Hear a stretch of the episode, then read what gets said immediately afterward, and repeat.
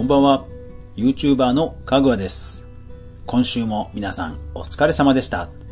週の最後は YouTube 関連のニュースまとめです。3月第2週、どんなことが起こったでしょうか？はい。毎週土曜は、えー、かぐわの独自の視点で、えー YouTube 関連、またゲーム実況関連の、えー気になるニュースを取り上げていきたいと思います。えー3月8日、えーしっかり歌います愛子。明日8日夜 YouTube にてライブを配信と。まあ、コロナ関連の、えー応援企画がいろいろありますが、この、えー無観客ライブもね、えー注目されていますが、最近サブスクを始めた愛子さん。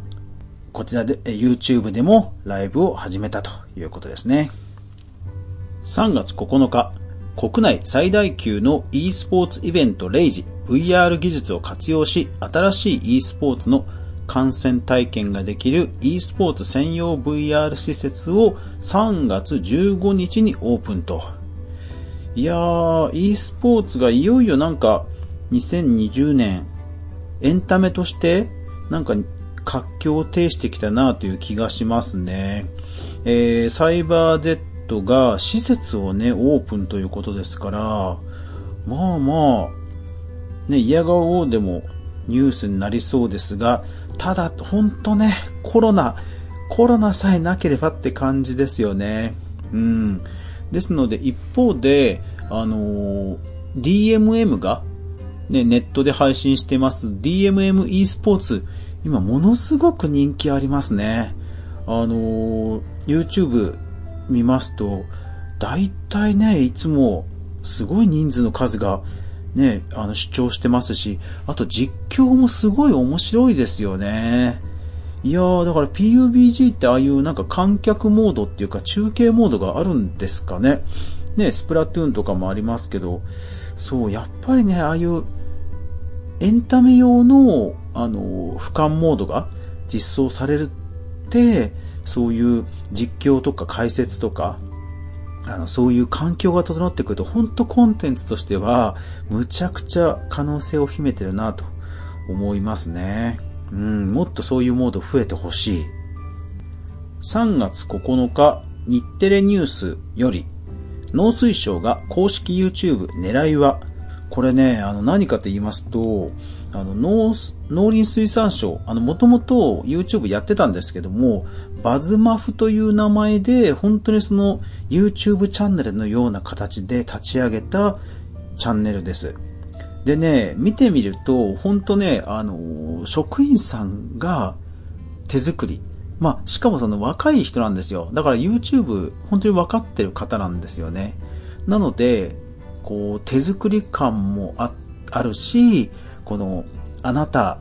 に送ってるメディアですよっていうのも伝わってくるし、これね、なかなかいい試みだと思いましたね。で、先週ね、えー山崎メディアミックスさんで話を聞いたようにね、あの、観光庁も動画を作りたいというニーズがあるという話をされてましたから、なんかね、えっと、こういったパブリックの、うん、面白番組増えてくるような気がしますね。うん、もともとね、あの、頭はいい人たちでしょうから、いろんな企画とかね、出てきそうで、ちょっと今後も広がりそうな感じがします。3月9日、ライブドアニュース。アンジャッシュの渡部さん、助けてください。YouTube チャンネル異例の。これ、要はその、江頭さんやカジサックさんの成功と比較して、えーアンジャッシュの渡部さんの、えーチャンネルが登録者数が増えていないということを番組でいじられて、で、渡部さんが自分自身の YouTube で、えー助けてください、登録してくださいっていうのを、あの、訴えたっていうことがさらにニュースになってるっていう、そういう、えーニュースですね。うん。いや、だから本当今、あれですよね、YouTube、わかんないですよね。うん。まあ、わかんないというか、まあ、ちょっと言葉には言いづらいんですけど、しづらいんですが、あの、やっぱり特定の層に受けそうなチャンネルがやっぱり伸びてる感じですよね。だから、かつての、なんか YouTube で面白い、あ、この動画すげえっていうのが、こう、あんまり伸びてなかったり、もう、チャンネル登録者数がむちゃくちゃあっても増えないとか、なんかね、やっぱり全然変わってきましたよね。うん。そう、だから前も、えっ、ー、と、第何回かでお伝えしたんですが、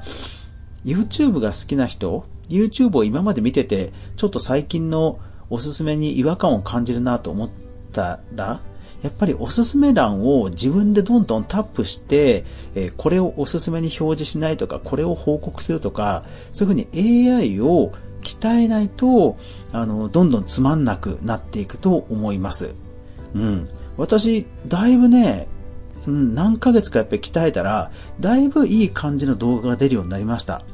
とにかくあとファンとしては、違法アップロードはね、報告したいわけです。で、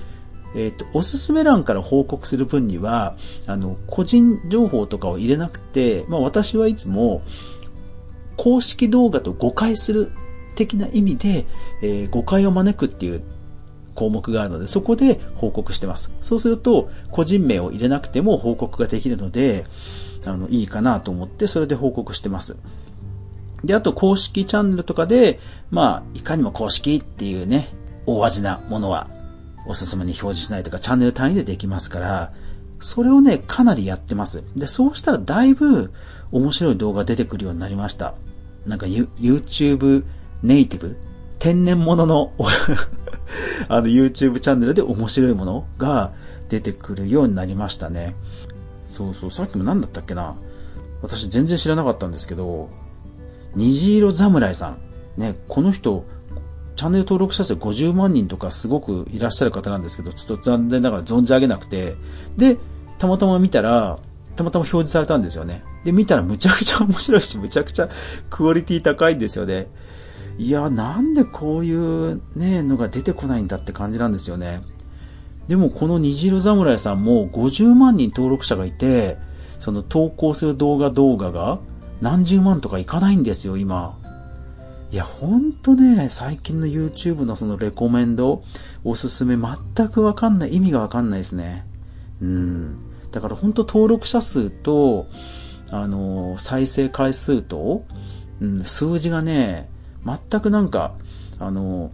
評価基準にならなくなってきたなっていう気はします。ですから、渡部さんもそんなに気にすることはないんじゃないかなという気はしますね。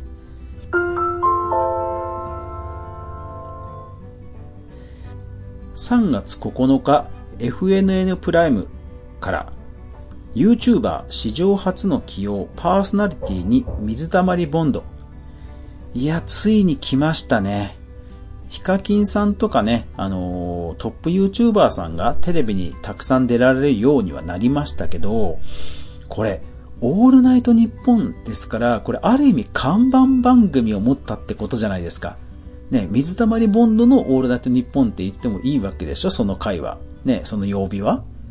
うん。いや、ついに、YouTuber の冠番組ですよ。で、一方で、あれですよね、えー、日本の広告費がテレビよりもインターネットの方が超えたというのが2020年。ですが、えー、テレビの方がやっぱりど、やっぱり不特定多数に配信するですとか、免許の、免許を持った人たちが配信するという責任や、それから多くの人たちが関わっているというしがらみ、という中にトップ YouTuber、今まである程度自由にやってきたトップ YouTuber が入るとどうなるのかっていう化学反応はちょっと見てみたい気がします。そこで、ね、やっぱり縮こまってしまうのか、もっとはっちゃける、またさらに違う魅力が、えー、出てくるのかっていうのは、ちょっと気になるところですね。3月10日、埼玉新聞、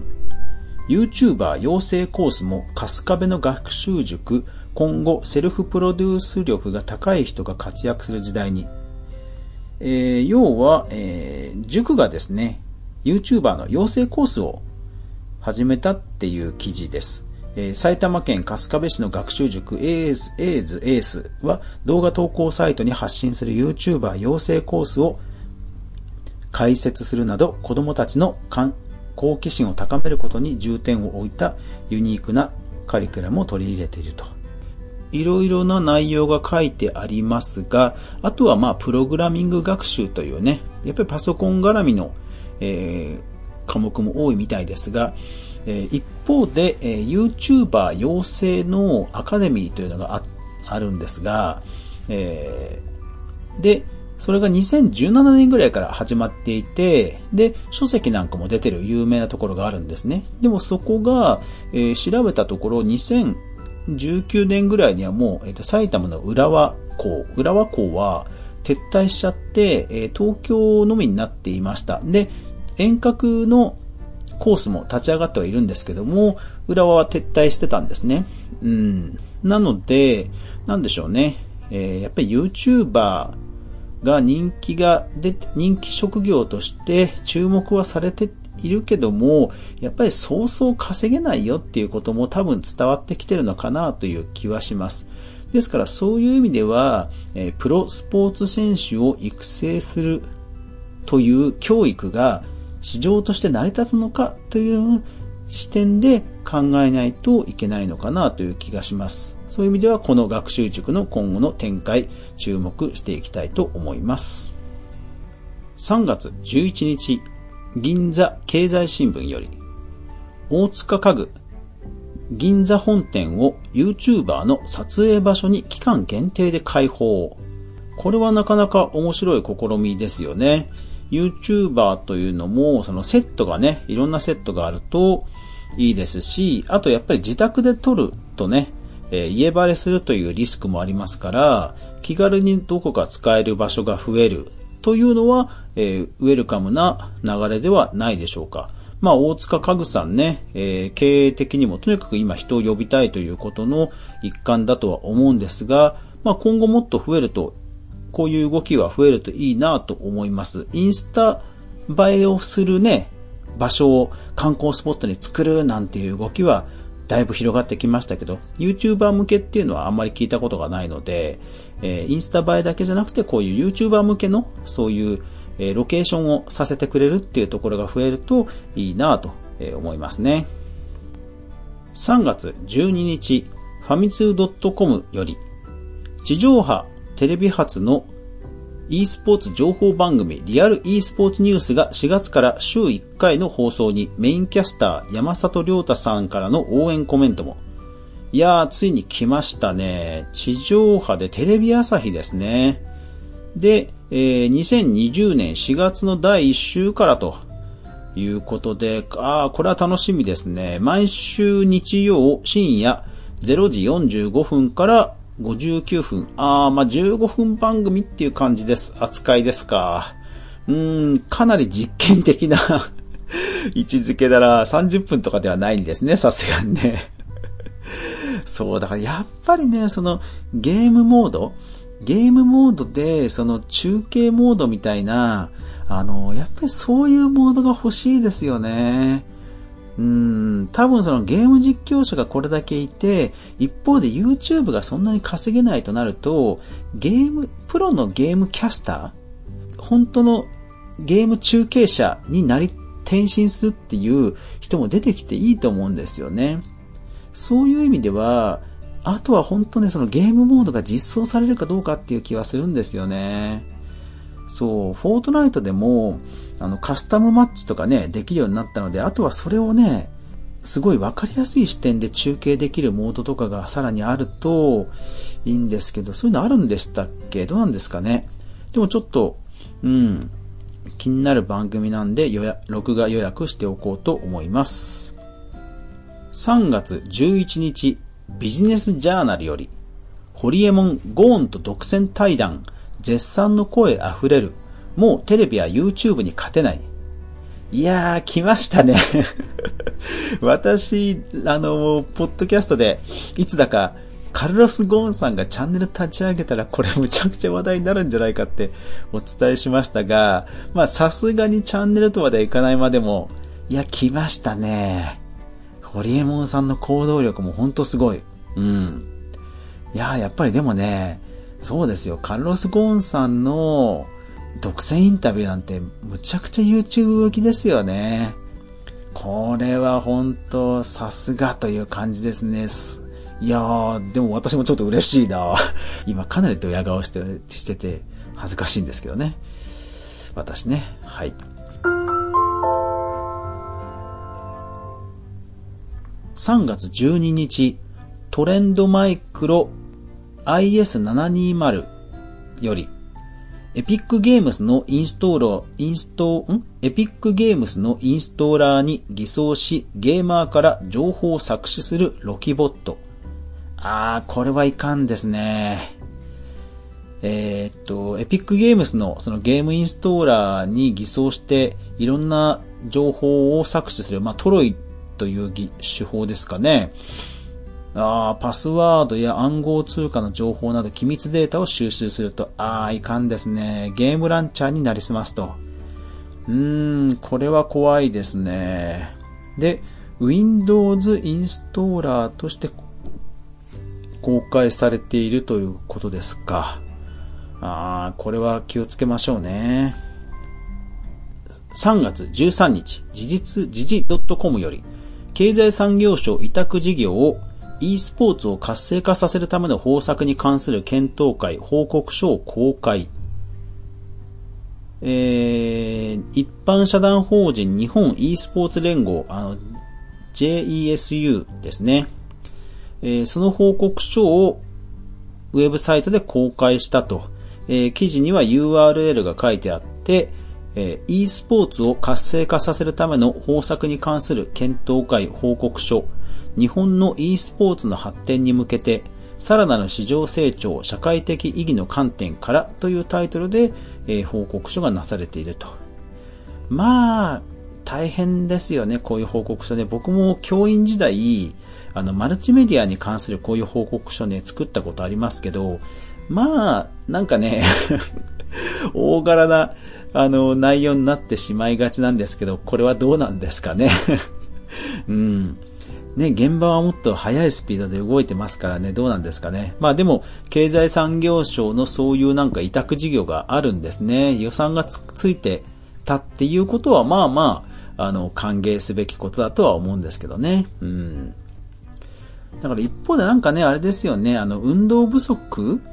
そう、単に e スポーツを、あの、批判的に見るんじゃなくて、まあそれも踏まえた上で、なんか、健康増進のね、なんか補助金を出すとか、そういうのもあっていいですよね。そう、なんかね、条例で規制するとか、そういうのは、うん、ちょっと違うんじゃないかなって僕はね、思いますけどね。うん。3月12日、ネトラボより、YouTube 新型コロナ関連動画の収益化無効を変更。一部チャンネルで収益化へえっ、ー、と、これまではセンシティブな出来事として収益化をどうやら無効化していたっぽいんですよね。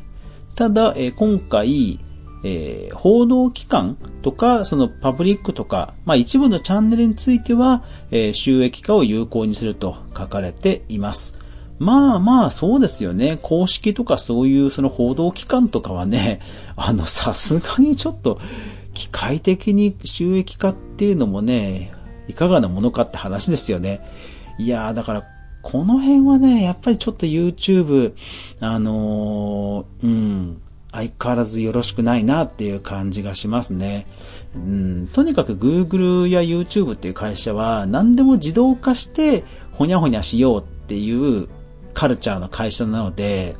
うん、なんかね、この手動でアナログでスピード重視でやらなくちゃいけないっていう時には、意外とね、動きは遅かったりするんですよね。Google のトップページとかは、なんか3.11とかそういうの早かったりする時もあるんですけど、あのー、アプリアプリになる、アプリごとになると意外とね、この辺ね、そう、ちょっといまいちな時があるんですよね。うん。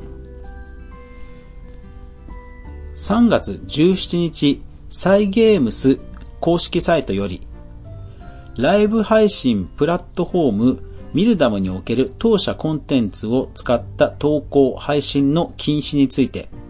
えー、これはニュースサイトではなくて、もう公式サイトからのリリースを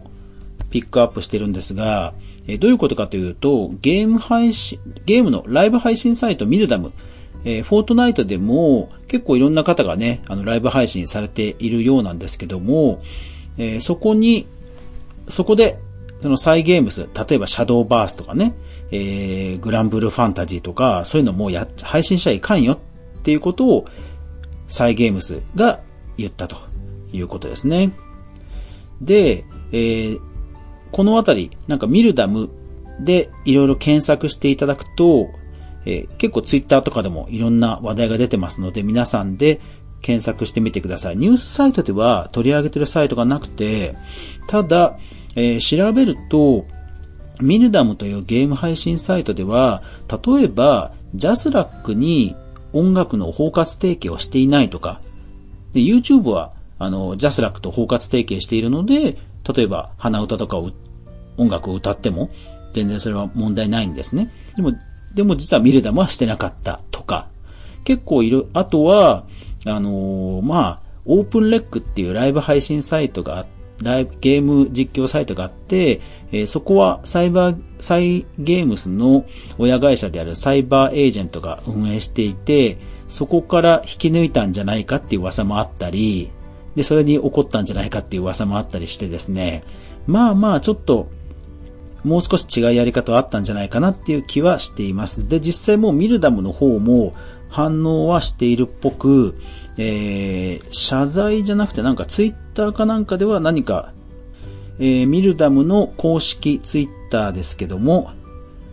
えー、ミルダムユーザーの皆様、配信及び投稿ゲームタイトルに関するお詫びとお知らせを公開しました。えー、ご迷惑をおかけし申し訳ありませんでした。ご理解、ご協力をお願いしますと。いうことで、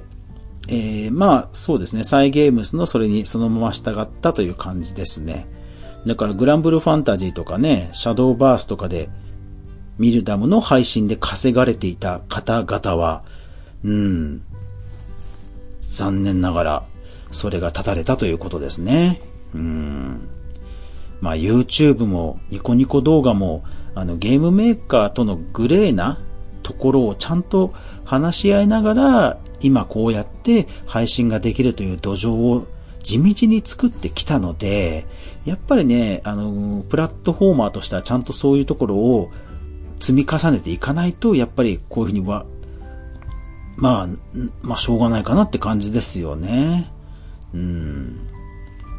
で、まあ、海外でも、えー、忍者さんが、ミキサーというマイクロソフトの配信サイトに移籍したり、あとは、えー、あと他の有名実況者さんが逆に、あの、他のサイトから引き抜きを受けたけども、私はお金で動かないわと言って Twitch に留まったりとか、うん、有名配信者さんの奪い合いという要素は世界的にもちょっと、えー、今後も増えてくるんじゃないかなというふうには思いますね。うん。まあ本当ね、YouTube でゲーム実況なかなかね、稼げなくなってきましたから、まあまあ、ちょっとね、あのーお金に目がいってしまって、ミルダムで配信されていた方もいらっしゃるのかなという気はしますけど、どうなんですかね。うん。ある程度その YouTuber も世の中の動きとかをちゃんと把握して、この怪し、怪しいって言い方は良くないな。あの、自分なりにちゃんと判断できる。お金だけじゃなくて、ちゃんと自分なりに、あの、ビジネス上判断ができることを、まあ、いよいよ求められるようにもなってくるかなという気はしますね。うん。ほんとね、お金だけじゃないんですよね、生き残るってね。はい。なのでちょっとニュースサイトには取り上げられていませんが、非常に興味深いトピックでしたので取り上げました。